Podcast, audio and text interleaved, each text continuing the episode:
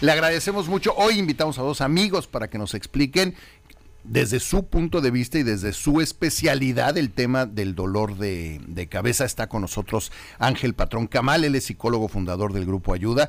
Eh, sígalo, eh, así le pone, es eh, Ángel, ¿no? Es eh, eh, eh, es ángel arroba pat 23. Exactamente. dudé. ¿Cómo estás, Ángel? Bienvenido. un gusto, Muchísimas gracias. Bueno, pues Ángel es psicólogo. Está con nosotros también el doctor Freddy González Basulto. Usted lo conoce muy bien. También para explicarnos, amigo de todos nosotros, este para explicarnos este tema del dolor. Doc. ¿Qué, tal? Muy buenos días, Ángel Gazón. Ángel, Viri, muy, muy, buenos días. Muchas gracias por invitación nuevamente. Sí, Viridiana, ¿por dónde empezamos? Tú eres la, la, de las migrañas. era, gracias a Dios, ya no, ya no.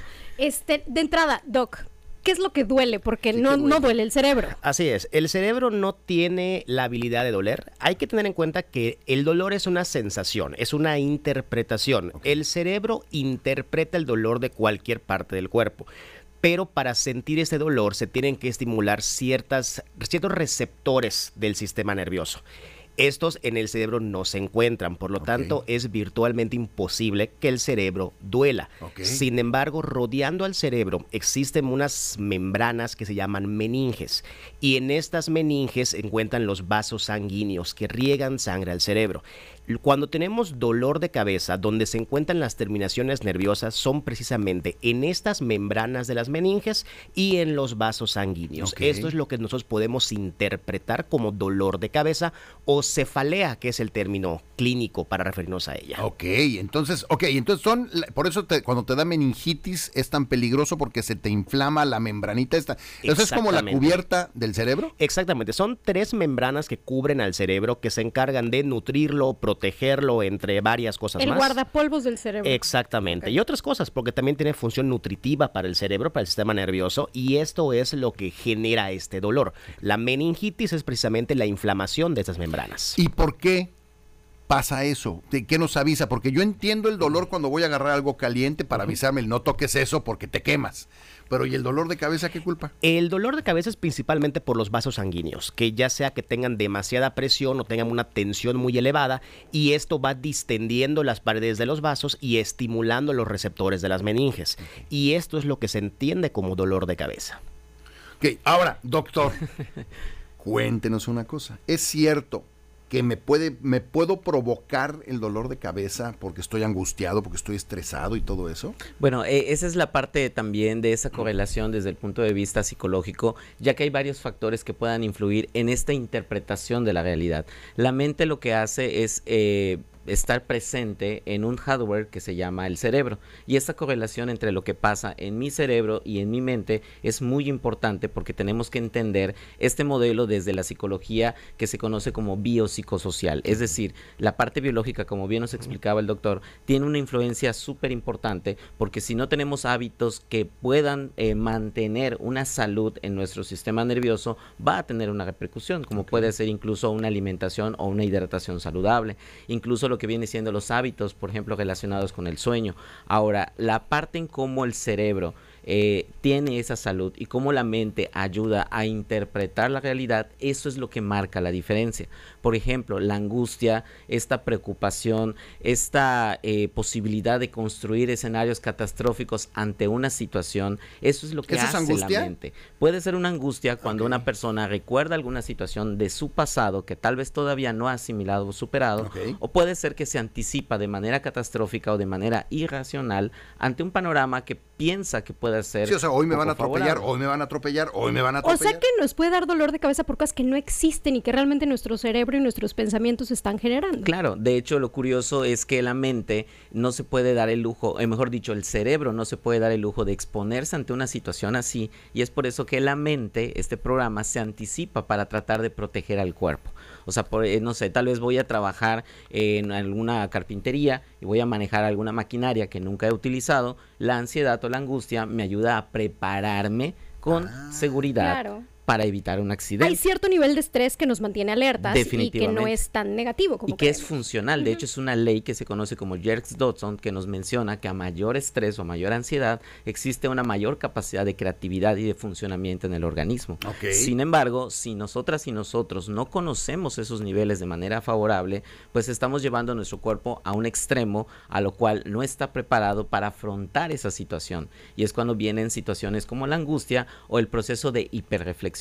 Ahí lo que tenemos que considerar... Hiperreflexión. Sí, es como este proceso que eh, constantemente da vueltas en la mente. Es algo que se conoce como una rumiación cognitiva. Constantemente estoy le analizando. decimos eh, en Instagram. es el que, te duermes y sigues pensando en y te despiertas y sigues pensando en. Exactamente. Incluso hay personas que hasta sueñan con sus problemas, entonces no dejan que el cerebro llegue a esas etapas de fases reparadoras porque el cerebro se limpia específicamente cuando dormimos y al no tener esa buena calidad de sueño no hay una reparación física y al día siguiente se siente el impacto en nuestro sistema. Interesante. Check, otro check al dormir bien. porque fíjate cuántos especialistas en salud nos han dicho el tema del dormir. duerman. Oigan, este no es lo mismo dolor de cabeza que migraña es un tipo de. Los dolores de cabeza o cefaleas se clasifican en diferentes formas. De forma directa podemos hablar de dolores primarios, que son dolores puros, y dolores secundarios, que son causados por alguna otra situación, como por ejemplo presión arterial alta, algún medicamento que lo genera, son dolores secundarios. Las cefaleas puras, cefaleas primarias, se dividen en grandes rasgos en tres tipos. Eh, cefaleas tipo migraña, que es a la que te refieres, es una de las principales y las más comunes. Las cefaleas tensionales, que es la que está explicando aquí el doctor Ángel, que básicamente es un dolor sin explicación biológica, pero que existe por una tensión emocional directa.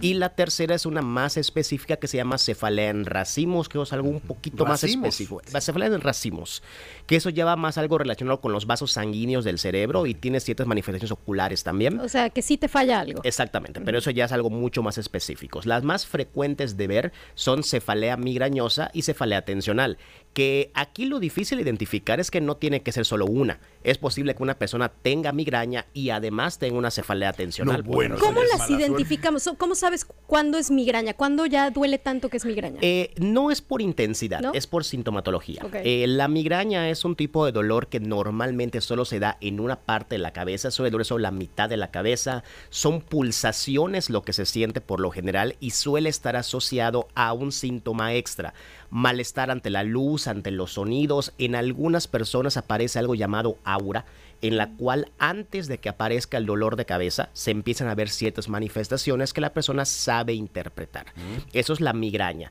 Como por ejemplo, me estoy mareando, me va a dar migraña. Exactamente. O por ejemplo, que veo, empiezo a ver borroso y ya sé que cada vez que empiezo a ver borroso, a la media hora empieza el dolor de cabeza. Eso es un aura, eso es la migraña la cefalea tensional no está tan relacionado con me duele la mitad de la cabeza. Suele ser generalizado por lo general el dolor y no son pulsaciones, es como presión que se siente. Lo difícil de esto es que el dolor es muy subjetivo, es muy difícil describirlo. Entonces yo te puedo preguntar, ¿qué sientes? ¿Sientes presión? ¿Sientes que te está punzando? ¿Sientes latidos? Y la persona te dice, ah, siento presión, pero realmente son pulsaciones. Entonces eso es un poquito difícil de identificar para dónde va, pero sí hay una diferenciación clínica entre ambos procesos. Eh, Ángel, podemos, hay gente que para sentirse bien se tiene que sentir mal. ¿No? Y entonces en ese sufrimiento de que me siento mal, sufro mucho por la vida, es como se sienten bien se pueden llegar a provocar dolores de cabeza intencionalmente nada más para sentirse mal? Es curioso porque tendríamos que enfocarnos en dos categorías diagnósticas que son, eh, en algún momento pueden llegar a estar presentes, pero que son diferentes. Una de ellas es la parte de los trastornos que se conocen como psicosomáticos, que es cuando ya esta situación emocional se va dando desde el punto de vista con una manifestación física, ya por el hecho de tener esa sobrecarga, por ejemplo, de ansiedad, de estrés, de preocupaciones, tal vez incluso de todas estas emociones que no se están gestionando de una manera funcional. Es decir, no nos damos cuenta que nosotras y nosotros provocamos este tipo de alteraciones físicas. A eso se refiere con la parte psicosomática. Puede ser que yo explique que tengo gastritis o colitis, pero aparentemente tengo buenos hábitos alimenticios, cuando obviamente no es así, que tiene también una correlación, ¿no? Entonces, también existe otra categoría que es la parte de la hipocondriasis que como tal llega un momento que la misma preocupación que pueda llegar a tener la persona por sentir alguna molestia, eh, ya sea una situación emocional o física, te lo Yo no puedo creer eso. Tenemos que dedicarle un día a un programa, un, a, los a los hipocondriacos porque no los entiendo. Ese es algo muy peculiar porque entonces ya es un patrón habitual que a través de esta enfermedad toma un nuevo significado eh, eh, lo que viene siendo esta comunicación emocional. Es decir, capto atención, logro que tal vez mi familia se movilice por ello. Desde luego. Y obviamente esto me genera una sensación de, bienestar, de atención. Exacto. Y esto es lo que probablemente también inconscientemente la persona busca dentro de esa aprobación de un contexto social. O incluso puede ser, hay algo que también se conoce como profecía autocumplida. El hecho de que uno construye síntomas tal vez de una forma eh, anticipada y termina enfermándose. No sé, por ejemplo, cambio el clima, eh, tengo que salir bien protegido porque me puedo enfermar. Es tanto que se empieza a programar desde esa perspectiva. Que te puedes acabar enfermando. Que te puedes terminar enfermando. Obviamente porque el cuerpo está más enfocado en sobrepensar, consume recursos energéticos, baja el sistema de defensas y pues obviamente vienen ciertas manifestaciones físicas. A mí me sorprende la cantidad de cosas que pueden generar los dolores de cabeza. Porque incluso si lo vemos así, googleas lo que sea, te va a decir síntomas, dolor de cabeza. Claro, en general. Y el viernes, jueves, que estábamos platicando de esto al, al, aire, este, que de ahí sale la, la, idea de esta, de esta mesa panel, nos mandaste un mensaje, Doc, para decirnos el café, la abstinencia de cafeína. Usted que nos está escuchando, si usted toma café todos los días, escuche. La abstinencia cafeína da dolor de cabeza. Sí, pero no hablemos de tomar café todos los días. Hablemos de la cantidad del café que se toma ah, todos los días. Eso debo incluirme y sé que tú también, Saibiri, que no tomamos cantidades enormes, enormes de café. Yo también. Sí, yo hablaba de que yo tomo cuatro o cinco tazas de café al día. Lo dicen todos con su taza agarrada en el estudio, cabe y, mencionar. Y esto eh, genera, no podemos decir una adicción, pero si vamos a hablar de una dependencia, tu cuerpo se acostumbra a trabajar con el efecto de la cafeína. Cuando por algún motivo... Es que es precioso el efecto de la cafeína. Es, así es, innecesario en realidad. El, cuando por algún motivo no consumes café, pasas uno o dos días sin consumir café, enseguida una de las primeras manifestaciones que tienes es un dolor de cabeza. Y es un dolor de cabeza tipo migrañoso el que se va a presentar. O sea, además te castiga. Sí, así es. Y es una abstinencia de cafeína. De hecho, está descrita la migraña por abstinencia. ¿Qué es lo que le hace falta a nuestro cuerpo con respecto a la cafeína que genera esa no es que te haga falta algo, es que tu cuerpo se acostumbra a la cantidad de cafeína. Le pones tanta cafeína que vamos a poner tu estado basal, tu estado normal de trabajo, ya incluye cierta cantidad de cafeína. Y la cafeína tiene efectos sobre vasos sanguíneos. Al momento en que no se lo proporcionas, vamos a decir hay una sobreadaptación del cuerpo. Hay un cambio fisiológico porque ya no tienes la cafeína y eso genera una vasoconstricción, vasodilatación en el cerebro que se relaciona con dolores de cabeza. Vamos a poner que somos mm. ahora sí adictos a la cafeína. Pregunta. A mí me han dicho que cuando te duele la cabeza te aprietes entre el pulgar ya se están burlando de mí. Supongo que no es cierto, pero me decían de chiquito, apriétate eh, por los dos lados, desde la palma y por la, la otra parte, muy duro entre el pulgar y el índice y se te va a quitar el dolor. Quiero contestar eso y me gustaría también saber la opinión del doctor Ángel, porque aquí no te voy a decir que no funciona. Hay que tener en cuenta algo. El dolor es algo subjetivo y es una interpretación. Eso quiere decir que la mente es muy poderosa. Mm. Si tú te convences que algo te va a quitar el dolor, es muy posible que suceda placebo. Exacto. Sí, exactamente. Pero tengamos en cuenta, si hablamos de cefaleas tensionales, son generadas por un efecto de ansiedad.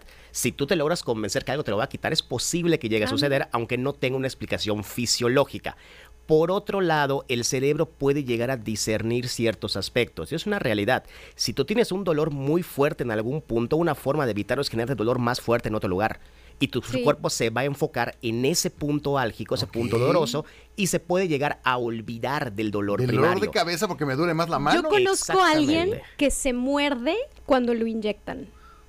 Para distraerse. Exactamente. o sea, que se muerde el dedo, o se muerde la mano o algo se para. lastima. Ah, exacto, para, para mandar su mente y el dolor a la mordida y no a la inyección. Eh, exactamente. Y es algo que sí es incluso posible. las personas de manera empírica han identificado, por ejemplo, en el caso de las conductas del cutting, cuando tienen estas conductas autoinfligidas para poder eh, salir de ese espectro eh, depresivo que puedan llegar a encontrarse. Esas son cuestiones que aprenden, entre comillas, por sí mismas las personas y que empiezan en esta práctica. Y justamente al cambiar el foco de atención, por la tensión que se va, el dolor que se va generando en la palma de la mano. Recordemos que también son partes muy sensibles del cuerpo y que pues obviamente tienen muchos receptores. Manda esa información y también hay algo que se conoce como sugestión por prestigio. O sea, si una persona... Sugestión por prestigio. Sí, claro, ver, porque no es lo mismo que me lo diga mi abuelita, a que me va a funcionar, Ah, a que me lo diga una eso es vecina. cierto. ¿no? Entonces, Eso es eso va a tener un impacto Ah. más fuerte dentro de Depende mi quién te lo O aconseja, sea, si me lo te dice lo dice. chiquilín, pues no le creo. ¿no? No, el de las pantallas, ¿quién la va a creer? Chiquilín no le creo. Ah, ok. Efectivamente, y es algo que ejerce este efecto placebo en nuestro sistema y esta confianza o esta, este pensamiento de paz o tranquilidad nos puede servir. Vi un meme que, referente a eso hace poco de, de tu profesión, Ángel, porque Sí. decía, es que el psicólogo me dijo, rayita, y la amiga, yo te lo dije y no te cobré. O sea, yo te dije lo mismo y no te cobré. Y Exactamente, y justamente es eso. eso. Sí, muchas veces las familias vienen al momento de interactuar con las, la- las- la- los pacientes eh, que comentan que les han dado ese discurso, no sé, con relación a un tema de salud o Sí, una sí, cuestión sí. emocional, pero es esa parte también que eh, tienen esta sugestión en donde le, sugestión le permiten prestar Sí. más atención o más Claro. concentración a ello y esto les impacta. De Tenemos que positiva. seguir, tenemos que seguir platicando. Nos vamos a tener que ir, eh, nos vamos a tener que despedir, pero bueno, doctores, muchísimas gracias. ¿Dónde los encontramos? ¿Dónde los encontramos? Estamos en redes también como Asociación Yucateca de Desarrollo Humano y Académico. Para lo que ustedes necesiten, estamos para apoyarles. Tenemos líneas de atención telefónica gratuita y pues eh, estamos también siempre. Grupo Ayuda, nada más le pone H antes de la A, Grupo Ayuda, y así lo a Exactamente, en entre todas la D y la A tenemos la letra H y pues estamos ahí en redes para apoyarles. Muchas gracias, Ángel. Ok, mu- Doc, Muchas gracias. Eh, yo estoy en Facebook como Dr. Freddy González Basulto, educador en diabetes. con o- doble D, ¿verdad? Con doble D y. Ok, Freddy, ¿eh? Sí, Freddy, así le pone Freddy González González Basulto. Basulto, educador en diabetes. También puede ser Clínica Alma, que así se encuentra en Facebook, o físicamente en Ciudad Cauquel, Clínica Alma. Citas e informes 9993 85 25 60. Ahí lo tiene, ahí lo tiene. Así que bueno, hoy aprendimos qué diablos es eso del dolor de cabeza. Muchísimas gracias a ambos.